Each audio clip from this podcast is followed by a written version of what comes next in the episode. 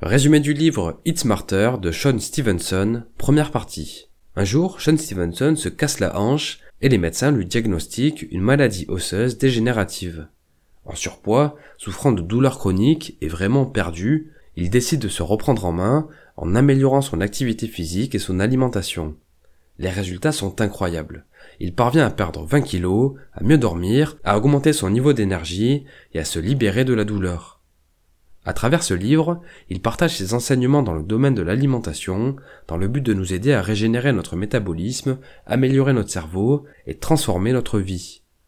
Dans cette synthèse, découvrons l'essentiel des différents chapitres. Du fait que le contenu est très dense, ce résumé se découpe en deux épisodes. C'est parti.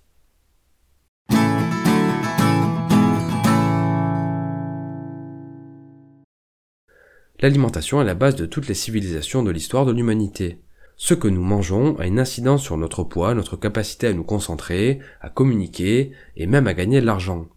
L'auteur présente de nombreuses stratégies cliniquement prouvées pour aider le lecteur à s'améliorer dans le domaine de la nutrition. Chaque section du livre explore un domaine dans lequel la nourriture affecte notre vie. La première section se focalise sur la science de l'alimentation et de la perte de poids. La deuxième partie explique comment l'alimentation est liée à la productivité, à la créativité et même à la mémoire. Dans la dernière section, l'auteur explore l'importance de l'intervalle entre les repas et propose un programme sur 30 jours pour manger plus intelligemment. Commençons sans plus attendre avec la première partie, manger pour perdre du poids. D'abord, il est important de comprendre ce qu'est la graisse corporelle. Son rôle premier est de nous maintenir en vie. C'est un organe qui possède de multiples fonctions, maintenir les cellules ensemble, permettre l'absorption et l'utilisation de nutriments liposucibles essentiels comme la vitamine D ou la vitamine A, nous protéger des changements climatiques et réguler notre température corporelle, ou encore jouer un rôle dans la gestion de notre système immunitaire. Il existe plusieurs types de cellules graisseuses. Les graisses sous-cutanées, viscérales et intramusculaires. Bien qu'ayant différentes fonctions, leur principal rôle est de stocker l'énergie. Toutefois, il y a aussi des graisses brunes qui brûlent l'énergie au lieu de la stocker. Un point étonnant est que le nombre de cellules adipeuses dans le corps reste relativement constant tout au long de la vie. Lorsque la masse graisseuse du corps augmente, c'est la taille des cellules qui s'accroît. On peut comparer la gestion du carburant dans notre corps à un flux monétaire. Tout comme la monnaie qui est nécessaire à chaque échange économique, l'énergie est impliquée dans chaque transaction dans notre corps.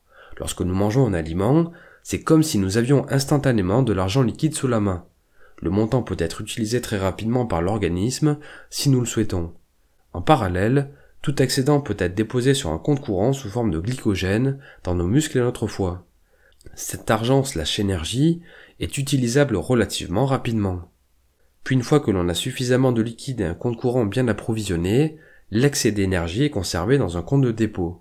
Autrement dit, notre monnaie alimentaire excédentaire est stockée sous forme de graisse.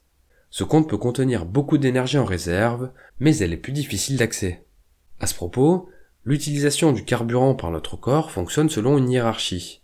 L'organisme utilise d'abord le glucose contenu dans le sang, puis le glycogène stocké dans le muscle et le foie, et ce n'est qu'à la fin qu'il décompose les graisses précédemment déposées. Dans le domaine de l'alimentation, L'unité communément acceptée pour mesurer l'énergie est la calorie. Le calcul de la valeur énergétique que le corps est capable d'extraire d'un aliment est plus difficile qu'il n'y paraît, car elle dépend de multiples facteurs. On peut citer la force et l'efficacité de la digestion, le type d'aliment lui-même, son mode de préparation, ou encore la composition de notre microbiome. L'utilisation des calories par notre corps est également fonction de plusieurs facteurs.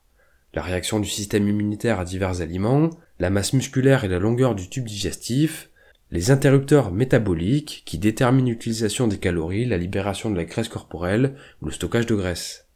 Il existe aussi plusieurs perturbateurs. Les enzymes jouent un rôle déterminant dans le stockage et l'utilisation de la graisse. Or, plusieurs éléments peuvent entraver ce mécanisme. C'est le cas des inflammations. L'inflammation fait partie de la réponse immunitaire face aux blessures et aux infections. Ces réactions peuvent grandement perturber le processus d'absorption des calories, notamment au niveau du foie, de la thyroïde ou de l'intestin.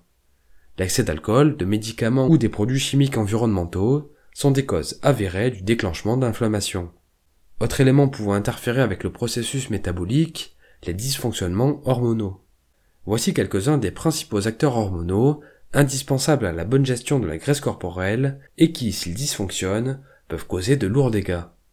L'insuline, qui est responsable du stockage de l'énergie, le glucagon, dont le rôle est d'aider à extraire les graisses stockées dans les cellules adipeuses et le foie, le cortisol, qui aide à gérer la tension artérielle, à réguler l'inflammation, ou encore équilibrer la glycémie. Dernier élément pouvant interférer avec le processus métabolique, la dérégulation de l'appétit. Le contrôle de l'appétit dépend de plusieurs facteurs.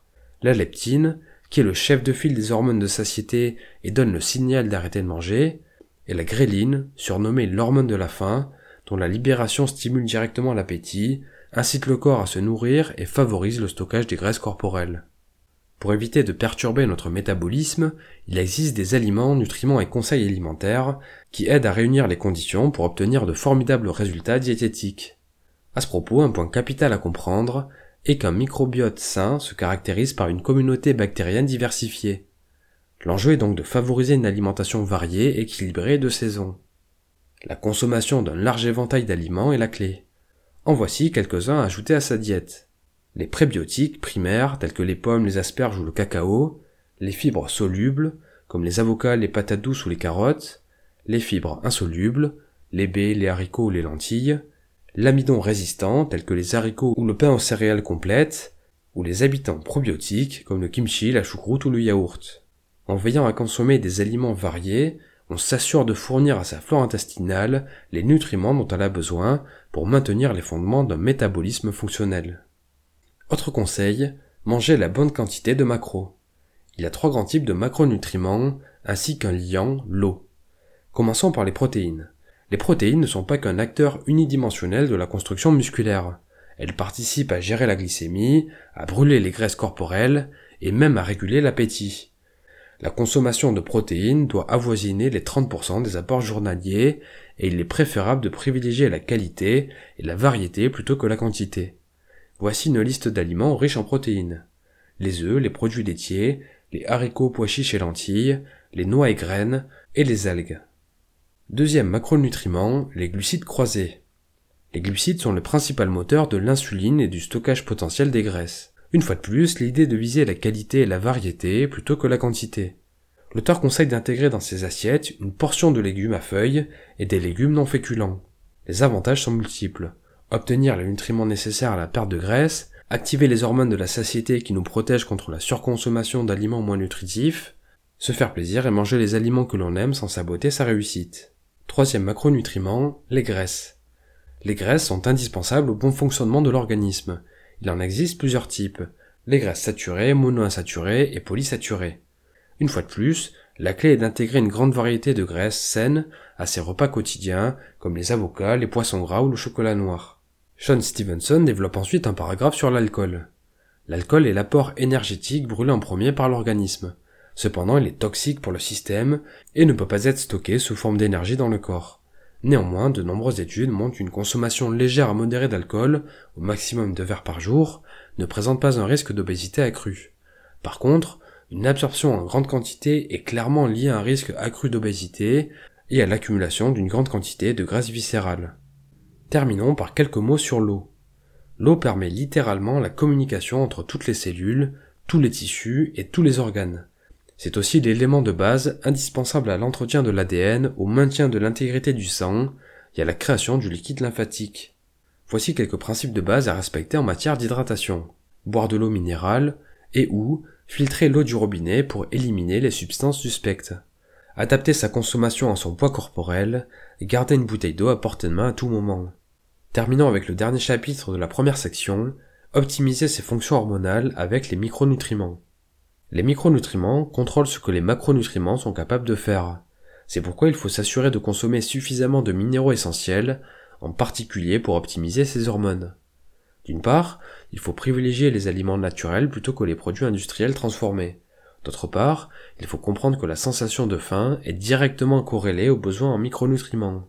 Tant que le corps éprouvera un manque, la sensation de faim persistera. Voici plusieurs aliments qui présentent des avantages indéniables pour notre métabolisme en termes de micronutriments.